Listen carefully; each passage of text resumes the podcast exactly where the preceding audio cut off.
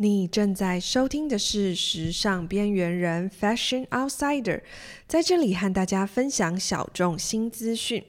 邀请各位有缘人加入我们的时尚享乐疗愈法。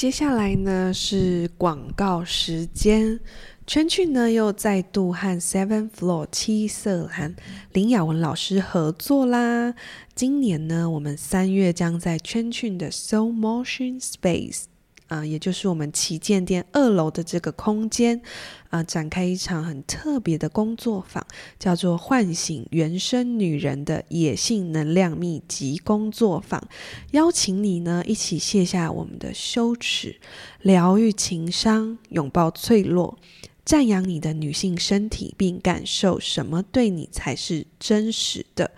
那你可能会好奇，什么是原生女人呢？那什么又是野性能量？啊、有一位心灵探索家费拉雅呢，他对野性能量的诠释，来这边跟大家分享一下。野性意味着依循心的引领，一个野性的女人，既不是好。也不是坏，她恰如其分的忠于自己，带着玩乐的心，创造了生而为女人的内在平衡。一个拥有野性能量的原生女人是很罕见的，她带有无法预测的特质，她充满着惊喜，并且总在进行着某一种冒险。一个带有野性能量的女人，同时，是温柔的，也是狂野的。她喜欢浪漫的事，也喜欢一些古怪的事。野性女人会跟你真实以对，她会与你分享最愉快的时刻和最悲伤的时刻，因为她并不害怕展示她的脆弱面。她在阳光下和月光下是同样舒适自在。她就是原始、原生野性能量的体现。我们所谓的野性呢，其实是非常中性的角度。野性女人呢，wild woman，呃，wild 这个词呢，其实就代表着非常原始、野生的自然状态，是每个女人与生俱来的原始能量。那身为女人呢，呃，其实你本身就具备了这样的本质，只是从古至今呢，我们可能被教化说要符合这个社会的规范，所以因此女性的野性能量一直受到打压，那也扼杀了灵魂深处所传来的奥妙生命讯息。所以只要让你重新循着这个路径，回到自己的根源区，唤醒这股能量，那你将以原生女人的真实样貌活出生活的。呃，光彩。那在这个工作坊呢，我们专门为女人创造一个神圣的疗愈空间，让你可以在安全、受保护的能量场中找到归属感，真实的体验你女性本质，那激活你原生的野性能量。那什么样的女人呢，适合参加这个工作坊呢？首先，你要年满十八岁。好吗？然后接下来是，如果你有以下的体验的话，那你一定可以在我们这个工作坊之中呢获益满满。就是如果你对自己女性的身体的自觉度很低弱，或是缺乏自身女人的自信，或是你很容易贬低自己的女性特质，你目前找不到生命的热情与喜悦。对性冷感，或是有创伤，在性生活上得不到满足，觉得生活枯燥乏味，那或是缺乏创意呢？等等等等的这些，通过呢这两天一个晚上的这个课程啊，老师呢将会带你更了解你身体女性，从你的根源区开始，到释放根源区的伤痛。嗯、呃，激活你的原生野性能量，探索性能量的神圣本质，转换负面的呃信念模式，恢复女人原有的力量与热情，开发你独有的女性特质，让你可以重拾喜悦跟创造力。那这个课程的大纲呢，其实啊、特别是为了身为女人的我们所制定的。透过自发的舞动，还有呼吸的疗愈，以及萨满的仪式的观想，对于身体女性特有的身体部位，例如子宫、卵巢、私密处、乳房、胎盘等等的多元的静心练习，让你呢更了解你的身体、情感。能量以及心灵层次的野性能量的苏醒，这个课程呢，呃，也是非常的难得，在这个 Seven Floor，呃，已经呃有一段时间没有举办了。那很开心的呢，选择在了跟圈圈，然后在台南的地方呢一起，然后希望呢可以呃让呃更多的女性呢可以一起来了解我们原本最原始、最野性的我们。可以如何样的啊、拥有啊、喜悦跟创造力？那接下来呢，就跟大家来分享一下这个课程资讯。课程呢将会是在三月二十四号一个晚上，是七点到九点的课程，这是属于体验课。那三月二十五、二十六呢是属于两天的密集工作坊。其实，呃，大家现代的人可能你要花那么多天的时间有点困难，因此我们就把四天的课程压缩成为两天。那这算是非常非常的啊精华版了，所以我们二十五根二十六号呢，这两场的时间是从早上十点到晚上的五点半。如果你上完了二十四号的体验课，你想要，你也决定参加了我们这个密集工作坊，那你体验课的费用呢，是可以直接折抵二五二六当天的这个学费，整个完整六日的工作坊你就可以参加，然后也可以折抵这样子。那今天呢的这个时刻呢，我们目前呢还有这个。在二月二十四号前都有属于极早鸟的优惠，大家要赶紧抓紧时间到这个下方的资讯栏位点击查看详细的课程资讯，因为我们的名额有限。已经有人开始报名了，因为我们是同步与 Seven Floor 的这个平台，呃，两边同时的，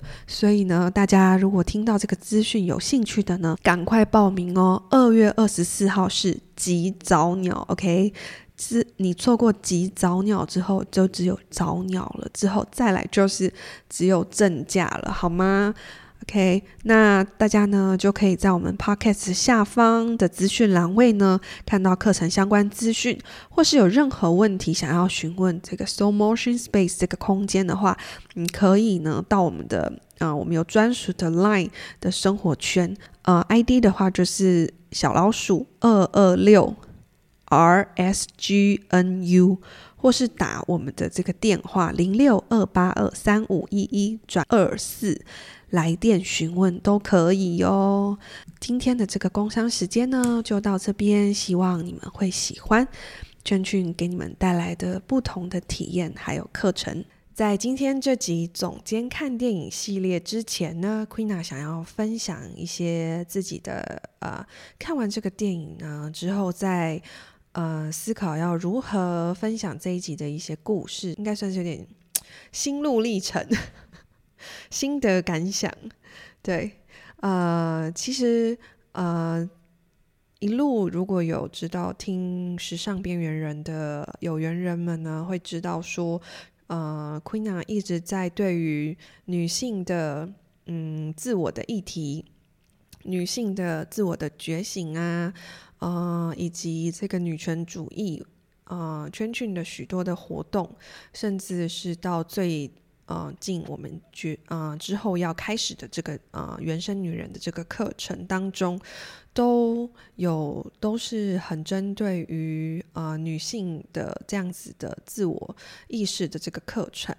那为什么会有这样的课程呢？呃，其实是我觉得是跟 Queena 自己的呃从小的可能个性也好，跟从小的一些经历也好，因为从小呢，只要我听到说。嗯，你是女孩子，所以你不能怎样的时候，我都会觉得满头问号，甚至呢，就会让我很想要反抗。那我自己其实从呃。国中到高中都是读女校，虽然说我不是属于非常叛逆的叛逆外在叛逆的学生，但是我呢其实是属于内在蛮叛逆的。我承认我是属于内在很叛逆的，我内在有很多的思考思维，是觉得我就是要像世俗中的男孩子那个样子的感觉，所以呃，我就会有很多的想法是你们不让我做什么，有一天我。离开了这个地方，我就要去做什么 的这种想法都在我的头脑中。那再加上是，嗯，在我的成长过程中，呃，其实朋友也很重要。嗯，我遇到的。蛮多位朋友，其中有一位呢，我的女性朋友是在我学生时期，然后是我蛮要好的一位朋友。她在我的高中时期的朋友，那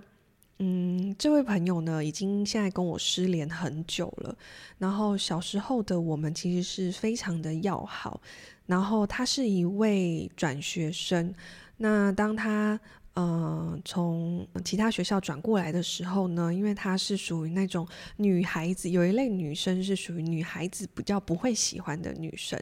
非常的漂亮。然后，可是她是属于很受男孩子欢迎的女生。后来多年之后，我才知道，那时候的我其实不知道。多年后我才知道，这样的女孩子就是就是俗称的绿茶。但那时候的我比较懵懂，因为我都是在女女校，然后我是比较男性化，就是比较男孩子气的女生吧。她给我的影响其实蛮大的。她的成成绩其实非常的优异，到她原本跟我同班，后来就直接转到了资优班。虽然说，嗯、呃，我跟她很要好，但我总觉得她有一个很神秘的一部分，直到我们。他跟我真的很要好，他就是会到我们家来，然后我们一起做功课啊，然后他也会教我，然后我生日的时候啊，我们都会，我们也会一起出去玩什么的。但是到了嗯毕业之后，有一天我的爸爸，我爸就跟我说，毕业之后就不要再跟这个女孩子有来往了，不要跟她有单独出去。那时候其实我很纳闷。那这件事情后来我才知道，说原来在这个学生时期的时候，呃，他的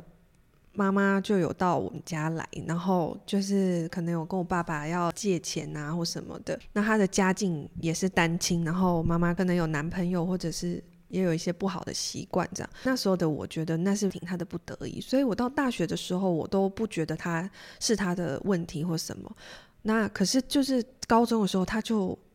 毕业之后，他就真的跟所有人几乎都断联。后来我在辗转听到他的消息的时候，甚至到看在看到他的时候，他整个人都变了样子。你一看就是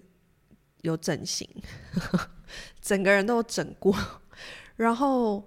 也知道说他在做可能类似 show girl。那 show girl 做完之后呢，可能有做一些啊、呃、酒店，然后或者是。最后有被包养，然后都是从旁听到的。那其实我都很 shock。最再来，真正最 shock 都不是这一些，而是我觉得是到有一次我们刚好店里在办活动，反正他就是跟我另外一个朋友就出现了。那他看着我的时候，整个人来讲。就是就不一完全非常的不一样，然后看着我就就是指着我们派对中的某一位男子就说啊，他怎么也在这啊？那位男子这时候他正好牵着他的未婚妻在我这个 party 的现场，他就说哦，也没什么啦，我就跟他上个床而已。之后这个就算了，嗯，都过去式。可是之后整场他就一直跟跟跟这个男孩子在调情，那我就觉得 OK，这可能就是价值观的不一样。到后来呢，在过了几年之后呢，有一天他忽然打电话给我，他就跟我说，嗯，他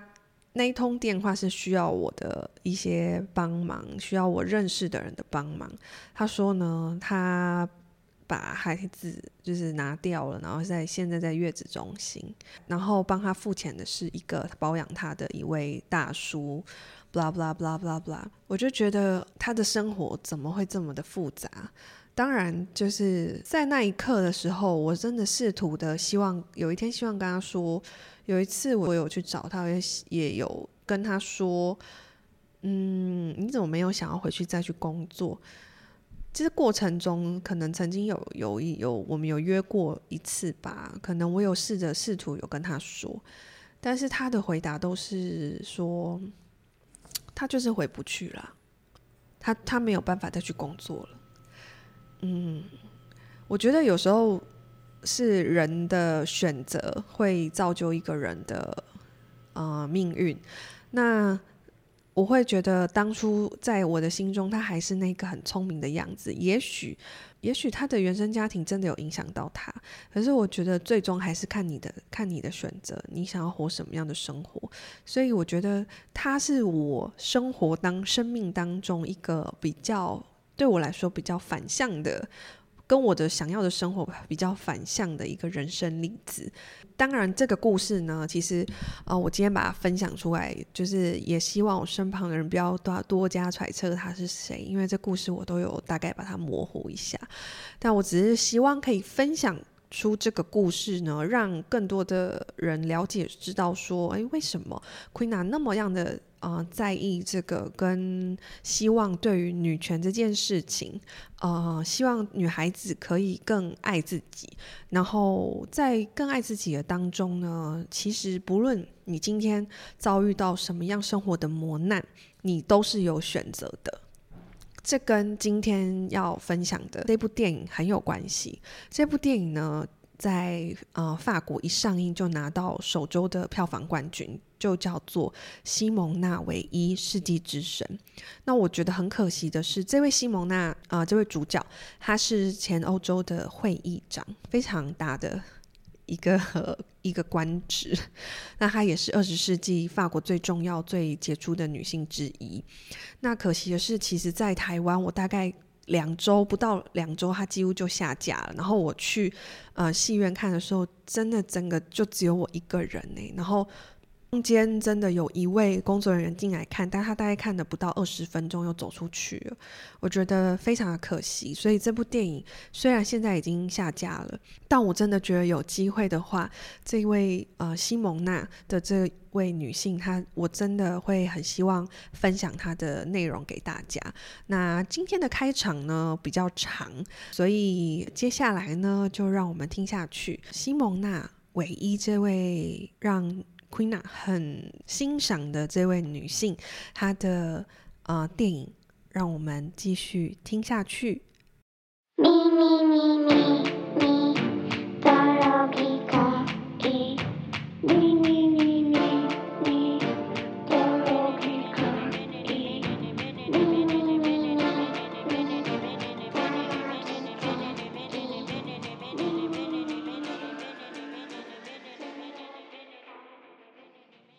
我先简单介绍一下，呃，西蒙娜·韦伊，呃，她是出生在一九二七年法国的尼斯，那她有着犹太的家庭背景，那她出生在第二次世界大战，因此呢，在她的童年的时期，在奥斯威辛集中营呢度过，也在这个时候呢，在纳粹的。种族迫害之中呢，他失去了他的爸爸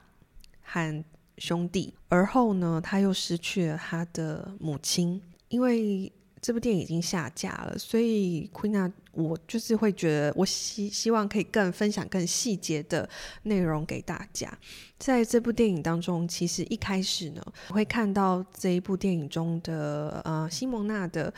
嗯、呃，父亲其实也是一位比较强权的、强势的一位父亲。小时候的他，就是西蒙娜非常喜欢看书。那他的妈妈，呃，就是属于家中比较呃传统的妇女，但是他妈妈给他一个很温暖的一股力量。他曾经告诉西蒙娜说，他觉得西蒙娜是有这个能力的，他是聪明的，而且他从小就爱读书。他也告诉他说，智慧很重要，读书知识很重要。他希望他可以多读书，然后呢，以后用他的知识去帮助更多需要帮助的人。所以小时候他偷偷躲在被子里看书的时候，他妈妈都会默默的默语，他爸爸就会骂妈妈说：“你就是这样教坏了小孩。”所以这就是。女孩，如果今天这是一个男孩就不一样。OK，你在这个电影当中，你会发现说，呃，他们是一算是一个蛮大的家族，也有就是西蒙娜跟她的妈妈姐妹们都一起被关进在同一个集中营。那他自己也有说，其实他在他的传记里也有说，他说是一位波兰的妓女救了他一命，因为那时候他说跟他说：“你这么美丽，死在这死在这里太不值得了。”呃，电影里面的阐述是，他其实那时候犹太族呢，其实是你没有满十六岁，你就是等于没有用，太小了。所以那时候是他就谎报他是十六岁，可是西蒙娜西蒙娜那时候是没有满十六岁，但是他为了跟他的妈妈啊姐姐们在一起，其实我觉得那个时候。看出了西蒙娜，她虽然年纪小，可是她挺过了那时候一次又一次的人体极限。她靠着她很强韧的意志力，最后她离开了那里。直到离开那之后，她的手上也一直留着在集中营的球号。她等于是纳粹集中营的幸存者，而战争的恐怖经验让她坚信欧洲必须团结，才能创造和平。这是让西蒙娜她的。你童年岁月中呢，是一个对他很大很大的影响，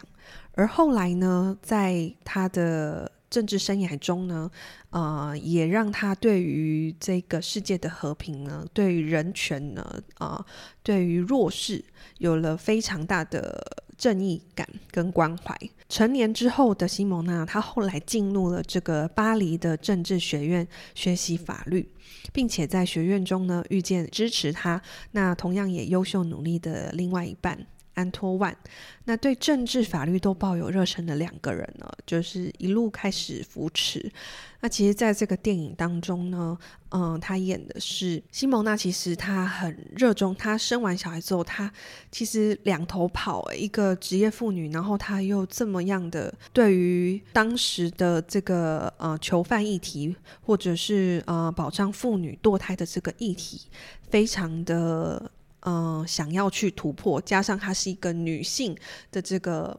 嗯、身份，其实她受到非常多的抨击以及舆论的这个压力。那她的先生从一开始觉得说，为什么她不好好回归家庭，到后来到年迈年老的时候，其实渐渐的，孩子们也懂得了妈妈的不容易以及妈妈的伟大，所以整个家庭跟另外一半的就开始非常的支持她。再来就是呢，我们说到了刚刚有提到的，当他完成这个法律学位之后呢，他成为一名法官。一九七四年之后呢，他在这个他就担任了季斯卡政府的卫生部部长，并且开始推动了妇女的堕胎法。嗯、其实推动这个堕胎法呢，我觉得这是一个比较见仁见智的事情。不过在当时呢，有非常多的妇女在那个时期。很多是非自愿性的怀孕的，所以其实这个法律呢，其实让很多的妇女，呃的生活上面跟他们的心灵上面受到了很多的抚慰。那所以这个算是一个时代上面的一个让很多的法国女性，嗯，应该说她们有掌控自己身体的权利。因此，这个法案也被称为“唯一法案”，就是西蒙娜的姓氏。那西蒙娜不只关注女性议题，她也关注艾滋病患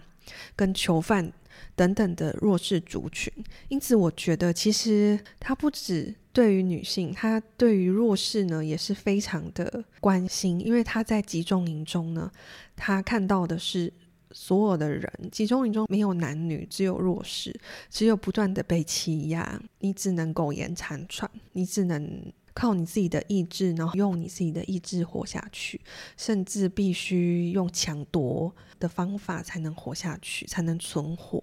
那是非常现实的一个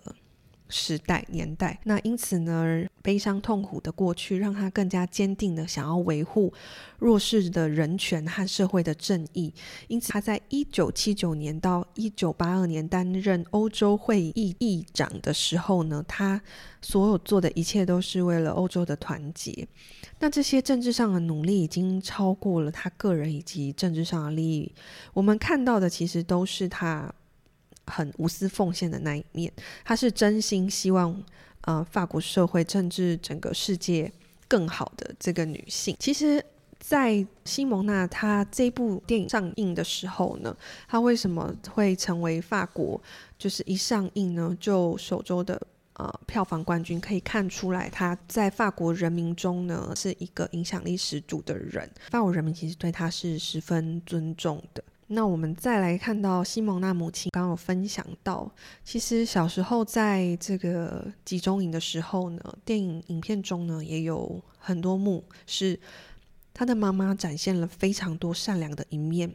但是最后妈妈是在饥寒交迫中病死的。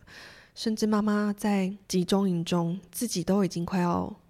饿死了，她还是会愿意把自己的食物分给。其他人最后分给的那个人，甚至还会抢夺妈妈的食物。所以我觉得有时候你你的善良，别人不一定会善良的回馈于你。可是你可以选择你要不要善良。看到这样的场景的时候，其实是心情是蛮复杂的。可是，在集中营面的生活，真的不是一般人能够承受的。你在影片中可以发现说，你必须要有一颗很坚强的心才能活下来。因为他他自己就觉得像他妈妈这样太过软弱，就没有办法撑下来。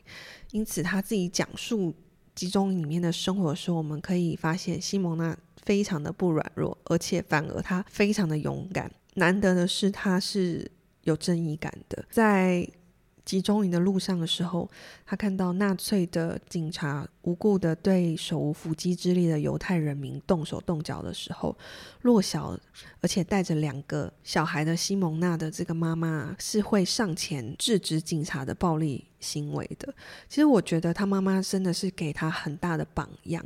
那想当然，这样的反抗同样的也是会被暴力的对待，因此他的妈妈的第一个反应是不顾自己的安危嘛，然后去帮助自己的同伴。他的妈妈真的是非常有大爱精神，我觉得这是为什么西蒙娜她之后可以也用这样的方式在为人民付出，在为这个啊、不论是欧洲甚至对世界。有这样子的付出，我觉得很多都是受到妈妈的这个影响。西蒙娜其实，嗯、呃，她看待世界的角度呢，其实是就是她看待弱势群体的态度，也是她对追求社会公正的决心。那这些影响虽然都不是最直接的，但是其实这些经验都是很深刻且很刻。所以，我们其实人的一生中，其实都会遇到，比如说几个人或是一些事件。那虽然我们相处的时候，我们没有办法说出，哎，这些人对我们有多特别，但是可能过了一些时间之后。我们后来发现说，原来这些人在我们的人生轨迹中留下了一些印记，或者是他影响了我们一些，不论是好的是坏的，他确实都是会影响我们的。那这也让我在看完这个影片之后呢，我就去想到了，嗯、我很喜欢的，也是时尚圈大家公认的 Coco Chanel Coco 奶奶的一些话语。他说最。具勇敢的行为是独立思考并敢于发声。在看完这部电影的时候，我就想到了这句话，因为西蒙娜从法学院毕业之后呢，一路上支持自己的丈夫安托万的政治生涯。那他一开始先把自己的梦想先搁置在一旁，但他持续的思考之后呢，他开始思考自己想要什么。他并不会因为想要成全丈夫的事业牺牲自己，然后不敢追求自己的梦想。就算世俗对女性从政保持着有色的眼光，但她也不会成为大家眼中的那个。很听话的好女孩，然后压抑自己内心的声音。她内心是有想要做的事情的，因为她内心有对于社会正义上有非常大的，因为她很有正义感嘛。所以我觉得这是他很勇敢的地方，而且他拥有绝对可以独立思考的能力，并且很勇敢的去发声。所以当中你也可以看到他跟先生夫有一些争执，可是是他透过夫妻间的沟通之后，他去真的去实行了，那才有后来的我们伟大的政治家。一位女性政治家，那有很多人其实可能觉得自己的声音并不重要，甚至觉得自己的声音很渺小，没有被听见。我觉得其实有时候逆来顺受是一件事情，有时候呢也应该给自己一些安排。有一句话就是，我们有时候应该是先尊重自己，那你先认可自己的价值。那你才不会呢，任由别人摆布。先把自我的实现了。如果你把我的自我实现这件事情的责任完全丢给他人去完成的话，那对于其他人其实也是一个不尊重而且不公平的行为。所以我觉得 Coco Chanel 的这句话其实有两个重点，就独立思考，勇于发声。不管套在什么样的性别上，我相信都是很适用的，也是每个人都应该学会自爱的。开端，只有独立思考的能力与觉悟也是不够的，必须要再加上说出来自己的想法并执行。就像西蒙娜在担担任卫生部长的时候，她看到很多女性因为无法寻求正常的堕胎管道，造成不可回复的伤害。那因此呢，她提出了很多世俗人不愿意。还甚至不能接受，也不敢提出，因为那时候有宗教上面的呃约束的这个堕胎合法化法案的时候，他看到，甚至他看到监狱里的囚犯受到非人对待，以及住在比他在集中营还糟糕的环境的时候，他大胆提出改善监狱的环境，然后他提出要对囚犯进行健康检查的时候，所有人都是下巴掉下来，觉得这个女的在搞什么。她为什么要搞事情？但你你你现在想到的时候，你会觉得现在我们所有的一切的，对我们来说都是正常的事情。其实都是历史上的这些人一波一波的起来革命、改变，然后牺牲。辛苦、流泪、流血而改变而来的，甚至他所做的这一切，他看到这个艾滋病患者呢都备受唾弃，他决定帮这些艾滋病患者呢证明，就是说他做了很多的事情，其实他都是在思考过后，然后他想过，他决定为这些弱势的。群体们发声，所以我觉得在她那个年代真的是很勇敢的一件事，尤其她是一位女性。再来，另外一个是我自己在看完这部电影之后呢，其实你会发现，你去看西蒙娜，你可以去 Google 一下她的照片。我觉得另外一个也是 Coco 奶奶说的一句话，她说：“美丽始于你做。”你自己的那一刻，在圈圈成立之初就举办了一个关于女权的活动，我们邀请了不同年龄层的女性呢，一起包场了一个星光的一部电影，叫《女权之声：无惧年代》。那那一部电影也是由真实事件来改编的，那是一部关于呃女性如何去争取到了这个选举权利。那我们其实是其实。那个电影的包场也是代表了一开始，就是我想要很破题的 告诉大家，圈训的核心就是我们成立的核心，有别于其他的，嗯、可能选品店之类的。那再来还有，其实希望可以鼓励女性尝试更多不同的风格，然后勇敢的做自己。我们觉得说，勇于做自己呢，那一刻你就是最美的那一刻。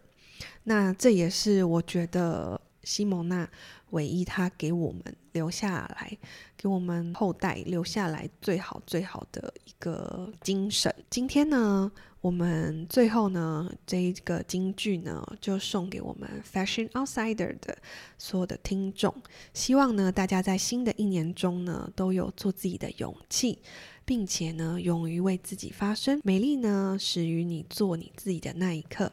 这句话，希望大家都可以在新的一年中呢，好好的使用它喽。感谢你今天的收听。如果你喜欢我们的节目，欢迎分享给你的好朋友，并在各个平台按下订阅，这样就能在第一时间收到新节目的通知哦。Apple Podcast 的用户，也可以帮我留下五星好评，这样我才能产出更多优质的内容给大家。如果对女权议题有什么想法，或是你有电影观后感，你跟我一样也有看这部电影，想跟我分享，欢迎到 Queena 的 IG Q U E E N A 底线 C H E N C H U N 私讯我。感谢你今天的收听，我们下礼拜再见，拜拜。